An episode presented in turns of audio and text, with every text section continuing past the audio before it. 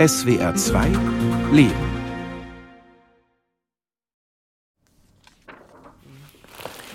Ein schönes Bild.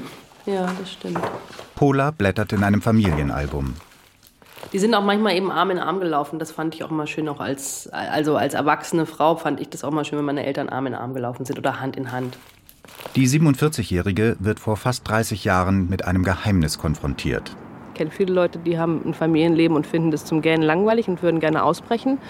mein Vater hatte halt da seine, seine andere Seite. Ne? Also insofern, wenn ich denke, mein Vater sagt, ich gehe auf Fotosafari und mache Fotos und im Nachhinein zu erfahren, der war gar nicht auf Fotosafari, sondern der hat sich mit irgendwie XY getroffen und über Deutsch, deutsche Politik gesprochen.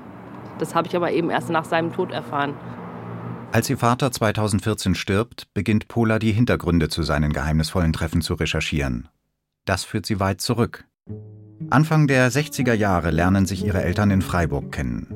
Der Vater studiert Jura, die Mutter Grund- und Hauptschulpädagogik. Er ist 22, sie 19. Mein Vater war die große Liebe meiner Mutter. Und meine Mutter war sicherlich auch die große Liebe meines Vaters. Ja, ich würde sagen, ja. Ich war sofort begeistert, weil ich fand, das ist so jemand, der aus dem Rahmen fällt, der ganz anders ist als die Menschen, die ich bisher kannte. Ich war durchaus ein fröhlicher Mensch, bin auch ab und zu mal zu Partys gegangen. Und meine Mutter sah eigentlich aus wie so eine Mischung aus Sophia Loren und Karin Dor, also so, so würde ich mal sagen. Du hast Fotos gesehen. Also die war wirklich wunderschön und sie interessierte sich aber nicht so wahnsinnig für die Jungs, die da alle irgendwie um sie schwärmten. Aber das war jetzt jemand, der sehr viel Kultur mit mir machte. Wir gingen in Konzerte, ins Theater. Das war für mich ein ganz neuer Aspekt des Lebens. Und das war sehr schön. Und ich fand ihn natürlich gut aussehend. Jung, dynamisch, er hat Jura studiert, war ein kluger Kopf. Mitten ins Herz ist es gleich gegangen. Also er stand natürlich cool im Türrahmen, gelehnt und so. Naja, das war der Anfang. 1967 heiraten die beiden. Der Vater bekommt eine Referentenstelle in einem Bonner Ministerium.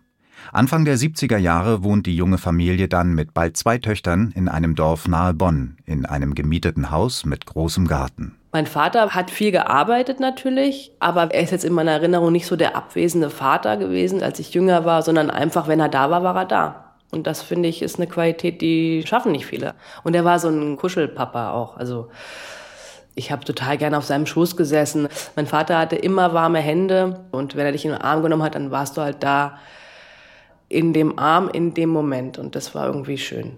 Auf den Urlaubsfotos sieht man, wie innig und herzlich die Familie miteinander umgeht. Sie halten sich alle an der Hand, umarmen sich, immer strahlende Gesichter. Eine Bilderbuchfamilie. Die Grundlinie war, wir haben uns lieb und wir vertrauen einander. Das war eigentlich unsere Maxime. Die ist ein bisschen erschüttert worden. Pola empfindet sich als Papakind. Ihr Vater ist charismatisch, ein begnadeter Geschichtenerzähler, der seine Umgebung in den Bann zieht. Er hatte eben auch große Talente gehabt, er hat gut gemalt und er hatte ein fast absolutes Gehör. Er konnte mir immer die Stimmen im Orchester erklären, die ich gar nicht gehört habe. Er war eigentlich ein Schöngeist, kein Jurist. Das war ihm eigentlich zu tröge. Im Elternhaus gehen Künstler ein und aus. Der Freundeskreis ist groß. Die Sommerpartys in der Wiener Villa, wie ihr Haus mit dem großen Garten genannt wird, sind legendär. Es wird viel gefeiert, getanzt und vor allem leidenschaftlich diskutiert über die großen politischen und gesellschaftlichen Themen der Zeit, damals in den aufgewühlten 70er Jahren. Wir wollen mehr Demokratie wagen. Mit Willy Brandt kommt es nach 25 Jahren konservativer Regierungen zu einem gesellschaftlichen Aufbruch. Seine neue Ostpolitik will die Eiszeit zwischen den beiden deutschen Staaten beenden. Ich fahre nach Erfurt mit guten Absichten, aber ohne Illusion. Dieses erste Gespräch eines Bundeskanzlers mit dem Ministerpräsidenten der DDR wird schwierig sein. Ich habe meinen Vater mal irgendwann später gefragt, Papa, warst du eigentlich trotz, was ist das eigentlich Trotzkist und Marxist oder Kommunist? Und er so, pff, das hat ihn überhaupt nicht interessiert. Er hat gesagt, das sind alles so Schubladen, also das hat ihn nicht interessiert. Er hat gesagt, ich war immer Sozialdemokrat. So hat er sich empfunden. Und ja, und Willy Brandt hat meinen Vater sehr geprägt mit Sicherheit. Und seinen Wandel durch Annäherung, Satz, den wollte er irgendwie leben. Beide, Vater und Mutter, treten schon Mitte und Ende der 60er Jahre in die SPD ein. In eine SPD, die damals für Wechsel und Aufbruch steht und der Gegenentwurf zur extrem konservativen CDU-CSU ist. 1985 bewirbt sich der Vater erfolgreich um eine Stelle in der ständigen Vertretung der BRD in Ostberlin. Für ihn ist ungefragt klar, dass die Familie umzieht. Pola, zwölf Jahre alt, muss jetzt auf ihrem Schulweg über die Grenze von Ost nach Westberlin. Vom Hochhaus in der Leipziger Straße, also unweit der Mauer, sind es nur wenige Minuten zum Checkpoint Charlie. Jeden Tag zeigt sie den Grenzern den Diplomatenausweis der Familie, nimmt dann Bus und S-Bahn bis ins Gymnasium nach Lichterfelde. Nach einer Stunde ist sie dort. Am ersten Schultag ist sie völlig verunsichert. Ich habe mich natürlich auch irgendwie ein bisschen peinlich berührt in die letzte Reihe gesetzt und wollte nicht auffallen. Und dann hat die Lehrerin gesagt, ja, von dir habe ich noch keine Adresse. Wie ist denn deine Adresse? Und dann habe ich gesagt, ja, ich wohne in Leipziger Straße. Ach, wo ist denn das? Das kenne ich gar nicht. Und dann habe ich gesagt, das ist in Ostberlin. Und daraufhin hat sich die gesamte Klasse umgedreht und quasi so die Kinnlade nach unten und haben mich angestarrt. Pola vermisst in den Hochhausblöcken in der Leipziger Straße den Bonner Garten und ihr fehlen die alten Freundinnen. Die Eltern ihrer neuen Mitschülerin wollen nicht, dass sie zu Pola in den Osten fahren. Das heißt, ich war oft bei denen und alleine zu telefonieren ging nicht so einfach, weil du kamst nicht durch in den Westen, du musstest tausendfach wählen. Natürlich wurde alles abgehört, das wussten wir auch. Es waren Mikrofone in der Wohnung, Mikrofone im Telefon, das wusste man. Das blendest du dann aus, du lebst dein Leben, aber du weißt es natürlich. Die Eltern schreiben sich in der Wohnung manchmal Zettel, anstatt zu reden. Vor allem dann, wenn die neuen Freunde aus Ostberlin zu Besuch sind. Die Familie lebt sich aber trotzdem ein, allerdings mit umgekehrten Vorzeichen. Während Pola, die große Schwester und ihre Mutter das breite Kulturangebot und das Spannende dieser geteilten Stadt Ende der 80er Jahre langsam zu schätzen lernen, ist es beim Vater genau andersherum. Weil sich seine Erwartungen an den neuen Job nicht erfüllen, wirkt er mehr und mehr frustriert. Naja, er hatte dann eine Affäre mit einer Frau angefangen aus Ostberlin und angeblich war sie in ihn verliebt.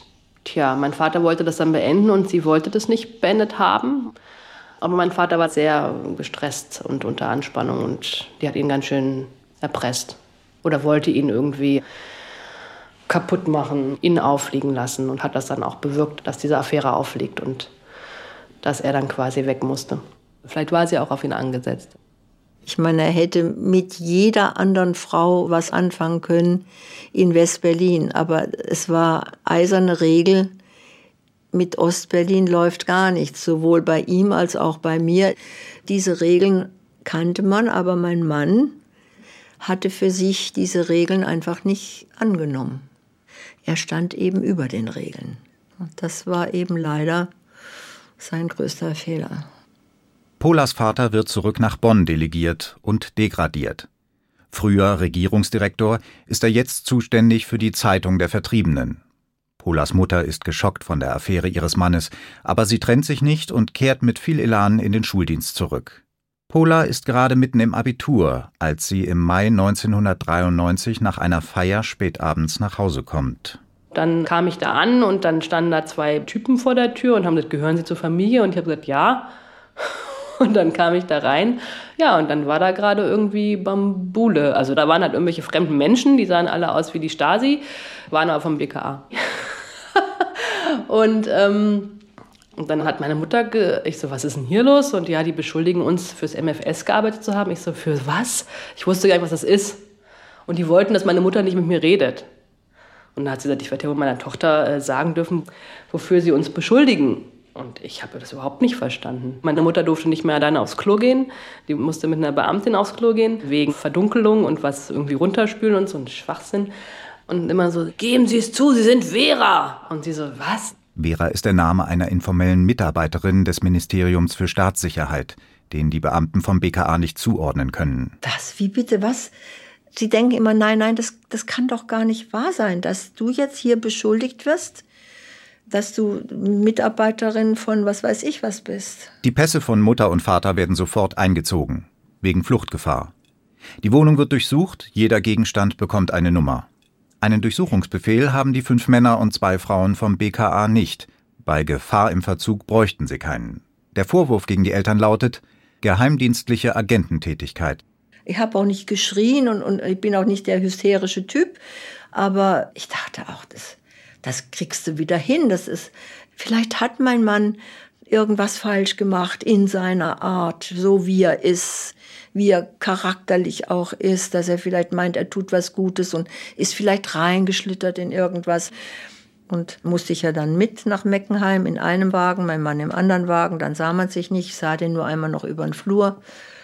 Naja, und dann ging das Ganze los. Nachts um zwei darf sie dann aber mit dem Taxi wieder nach Hause fahren. Der Vater bleibt in Untersuchungshaft. Am nächsten Morgen ruft das Bundeskriminalamt an, Polas Mutter solle für ihren Mann Sachen zusammenpacken. Dann haben wir ihm natürlich einen kleinen Koffer gemacht und wir lieben dich und Rasierzeug, Zahnbürste, das wurde ihm aber alles nicht übergeben. Das hat mich sehr schockiert. Der ist zwei Tage lang unrasiert, ungewaschen und Zähne geputzt, so dem Untersuchungsrichter vorgeführt worden. Das hat mich geschockt, weil man ist ja eigentlich unschuldig, solange die Schuld bewiesen ist. Selbst bei uns ist es anscheinend nicht so. Du wirst eigentlich wie so ein, ja, der wurde wie so ein Obdachloser dem Haftrichter. Und das macht ja auch was mit der Würde und mit dem Menschen. Aber da ist bei mir eigentlich so ein bisschen dieses sichere Aufwachsen, ne? diese Sicherheit, das hat sich damals für mich erledigt gehabt. Seitdem ist es für mich vorbei. Ich musste ja irgendwie funktionieren. Erstmal für die Kinder funktionieren.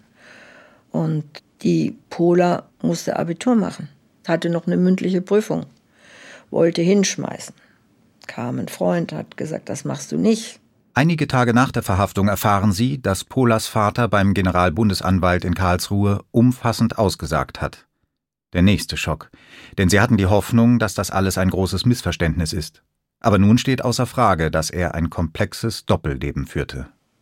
Viele Freunde kamen, der Bruder kam, also wir waren erstmal nicht so ganz alleine. Das war schon sehr schön. Und die ganzen Freunde, die wir hatten, die haben zwar gesagt, wie kann er nur und was macht er nur, aber sie blieben Freunde. Fast 17 Jahre lang hat der Vater dem Geheimdienst der DDR zugearbeitet, hat Berichte und Originaldokumente aus seinem Ministerium weitergegeben. Dazu gehörte auch Material im Vorfeld deutsch-deutscher Verhandlungen, vor allem im Bereich des Reise- und Transitverkehrs.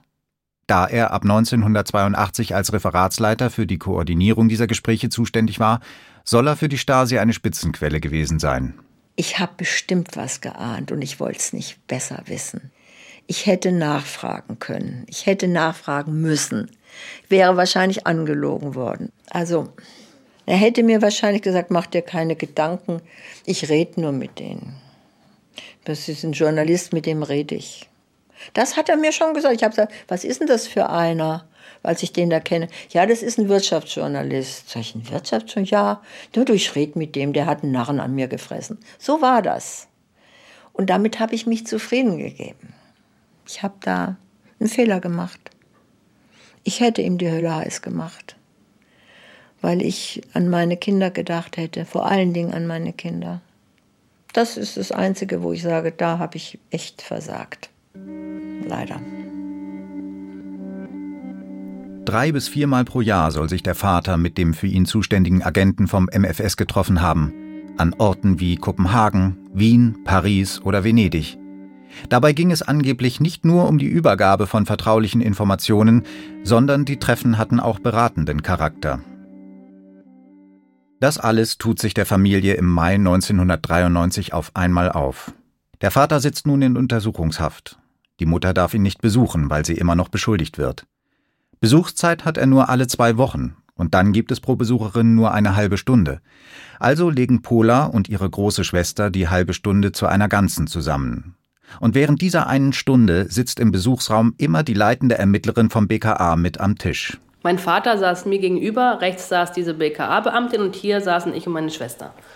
Und wir haben halt dann versucht, so gut wie möglich von uns, unserem Leben zu erzählen während die Tante vor einem dicken Buch saß und also die hat nicht gelesen, die hat natürlich solche Ohren gehabt, Elefanten groß. Ja, mein Gott, wir haben halt unseren Vater im Knast besucht. Also ich meine, da versucht man nicht zu heulen, irgendwie sich zusammenzureißen und irgendwie das Beste aus dieser einen Stunde zu machen. Und mein Vater hat meiner Schwester immer Kaugummis angeboten. Und dann hat sie ein Kaugummi bekommen. Es waren noch diese länglichen Kaugummis. Und ich habe mir gedacht, wieso kriege ich denn keinen Kaugummi? Ich habe mich gleich irgendwie benachteiligt gefühlt. Und erst im Nachhinein habe ich festgestellt, dass mein Vater halt eine Nachricht in, in das Kaugummipapier an meine Mutter geschrieben hat. Das hat meine Schwester so rausgeschmuggelt. Während der U-Haft wird Polas Vater mehrmals verhört. Ebenso Kollegen und Vorgesetzte aus seinem Ministerium. Die ganzen Chefs haben ihn nicht in die Pfanne gehauen. Wir haben alle gesagt, nein, können wir uns gar nicht vorstellen. Ruhiger, besonnener Mensch. Nein, es war sehr interessant. Also er hatte eigentlich immer nur positive Beurteilungen. Und keiner hat ihn verurteilt. Er war halt nicht der vigilante Typ, der sich da irgendwelche bösen Vorteile erschleicht. Das war er nicht. Und da verstehe ich dann auch Pola, dass sie das natürlich so sieht. Er hat nichts Böses getan. Nein, aber er hat was Falsches getan. Pola zieht nach dem Abitur nach Berlin. Der Abstand tut ihr gut. Zum Prozess fährt sie nach Düsseldorf. Im Gerichtssaal, von den Zuschauerreihen aus, sieht sie ihren Vater auf der Anklagebank.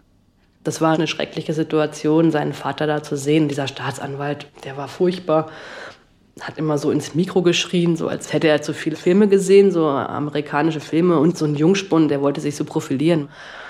Das war anstrengend emotional. Ja. Naja, weil man seinen Vater nicht in so einer Situation sehen möchte, dass der Vater plötzlich so schwach ist und so angeklagt und so, so, also sich zusammenreißen muss, dass er nicht zerbricht irgendwie und wenn er antworten muss und einen Schluck Wasser nimmt und so. Ich kannte meinen Vater ja nicht so zerbrechlich. Polas Vater wird zu drei Jahren und drei Monaten Gefängnis verurteilt. Wegen geheimdienstlicher Agententätigkeit. Nicht wegen Landesverrat. Die Familie ist extrem schockiert. Sie hatten auf eine Bewährungsstrafe gehofft. Dann war es eine recht hohe Strafe, vor allem im Hinblick darauf, dass ja beim Prozess quasi rauskam, dass der Bundesrepublik Deutschland keinen Schaden zugefügt wurde. Klar, er ist ein Beamter, er hat einen Eid geschworen und er war SPD-Mitglied, also es wurde schon so ein bisschen ein Exempel statuiert. Insgesamt laufen mehr als 3000 Ermittlungsverfahren gegen Bürgerinnen der alten Bundesrepublik, die in Westdeutschland für die Stasi spioniert haben. Aus diesen 3000 Verfahren werden 364 Personen verurteilt. Und davon müssen nur 64 eine Freiheitsstrafe antreten. Polas Vater ist also einer von ganz wenigen, die eine mehrjährige Gefängnisstrafe abzusitzen haben. Er war Jurist und er war sozusagen ein Nestbeschmutzer. Und dann hat er noch kein Geld genommen. Es war auch noch eine Ideologie dahinter. Ich glaube, es wäre einfacher gewesen, zu sagen, naja, der brauchte Geld, der hat es deshalb genommen, so ein Böser ist das gar nicht. Und die Richter, die da saßen, die hatten das Urteil schon längst im Kopf, die haben überhaupt nicht mehr zugehört. Die wollten den scharf und stark verurteilen. Er hat seine ganzen Pensionsansprüche verloren, wurde aus der SPD ausgeschlossen. Gut, das ist nicht das Dramatischste, aber also wurde teilweise nicht mehr von Leuten gegrüßt in Bonn, in der Innenstadt und so. Das hat ihm, glaube ich, sehr zugesetzt. Und ich glaube, er hat sich schon sehr schuldig gefühlt, auch seiner Familie gegenüber und auch bestimmt den Kindern gegenüber. Aber das, das hat er nicht geschafft. Er hat sich nicht mit uns mal hingesetzt und uns versucht, das zu erklären. Also das hätte ich mir vielleicht gewünscht, aber so war mein Vater nicht.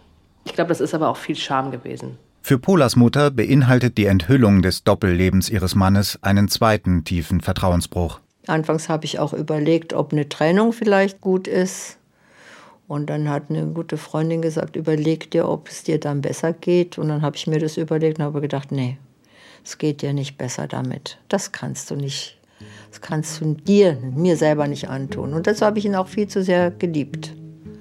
Das war schon eine ganz tiefe Beziehung. Die die beiden noch 20 Jahre weiterführen. Bis zum Tod ihres Mannes 2014.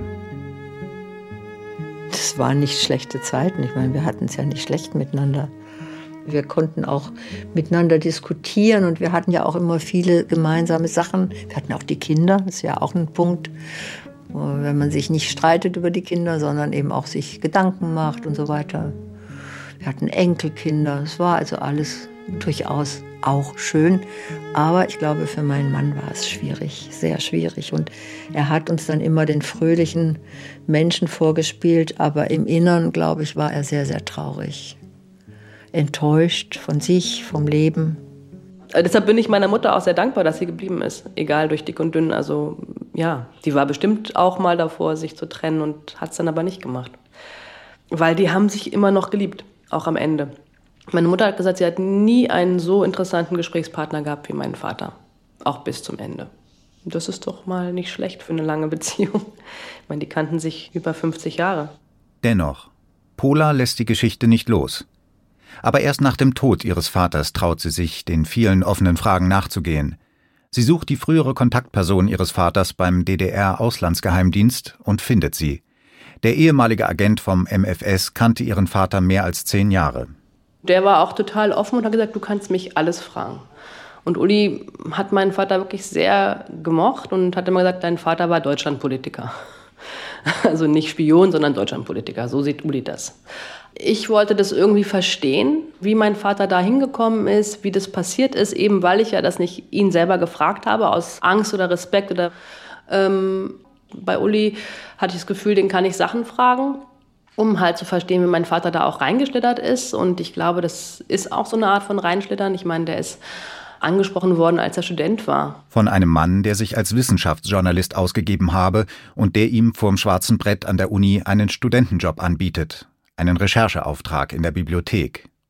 So kommt der Erstkontakt zustande. Polas Vater übernimmt den Job und wird so, ohne es zu wissen, ein sogenannter Perspektivkandidat des MFS. Der vermeintliche Wissenschaftsjournalist trifft Polas Vater bald immer öfter, auch privat in der Kneipe. Sie diskutieren über Politik und Gesellschaft. Anfang der 70er, nachdem Polas Vater eine Referentenstelle in einem Bonner Ministerium bekommen hat, beginnt er Informationen an das MFS zu liefern fast zwei Jahrzehnte lang. Ich glaube, dass er ganz viel verdrängt hat, weil ich meine, es gab die Mauertoten, es gab äh, schlechte Haftbedingungen und ich glaube, dass er wirklich dachte, er kann was Positives bewirken, indem er mit den Leuten auch redet. Ne? Also das ist auf eine gewisse Art schizophren. Ich habe ihn ja auch nicht befragen können, befragt. Aber so kann ich mir das erklären, eben weil ich seinen Hintergrund kenne und weil ich eben weiß, wie der da reingeschlittert ist auf eine gewisse Art und wie er dann eben gesagt hat, okay, das finde ich aber jetzt spannend, jetzt mache ich weiter und dann irgendwann steigert sich das so. Dann gibst du eben mal Papiere, dann gibt es Verhandlungen zwischen der DDR und der BRD und dann versuchst du, dass die andere Seite natürlich besser vorbereitet ist. Aber so wie ich meinen Vater kenne, glaube ich wirklich, dass er gedacht hat, er versucht etwas zum Positiven zu verändern. Zu den Dingen, die ihr Vater meinte, positiv verändert zu haben, gehört zum Beispiel der sogenannte kleine Grenzverkehr, der das Reisen zwischen der BRD und der DDR in grenznahen Gebieten erleichterte. Kleiner Grenzverkehr, das war immer sein wichtiges Wort. Das hätte er geschafft. Er hat mal zu mir gesagt, naja, ich hätte ja auch das Bundesverdienstkreuz kriegen können. Knast oder Bundesverdienstkreuz, das war so seine Schizophrenie, wenn Sie so wollen. Er war sich irgendwo seiner tiefen Schuld nicht bewusst oder wollte sie nicht wissen. Das war sein Charakter. Liebenswert, offen, aber immer nur bis zum bestimmten Grad. In der Forschung gelten Spione wie Polas Vater als Einflussagenten. Sie wollen auf politische Entscheidungen einwirken. Irgendwann konnte er nicht mehr Stopp sagen und meine Mutter hat mal gefragt, warum bist du nicht gegangen und hast dich quasi selbst gestellt? Und dann hat er gesagt, dann hätte ich Doppelagent sein müssen. Da hatte er Angst vor, das hätte ich nicht gekonnt. Er hat irgendwie den Weg nicht rausgefunden, glaube ich. Und es ist so menschlich. Wie passieren Dinge, ähm, die plötzlich größer werden, als man eigentlich glaubt, dass sie am Anfang sind. Und die so viele Leute auch beeinflusst und deren Leben beeinflusst. Die Ergebnisse ihrer Recherchen verarbeitet Pola gerade zu einem Drehbuch für einen Spielfilm. Ich habe ja jetzt akzeptiert, dass es irgendwie Teil meines Lebens ist. Es ist Teil unserer Geschichte als Familie. Ich habe versucht, ihn zu verstehen, das nachzuvollziehen, wie das passieren kann. Ich habe nie an meinem Vater gezweifelt als Vater, an seiner Liebe und der war ein toller Vater und das ist er auch für mich immer noch.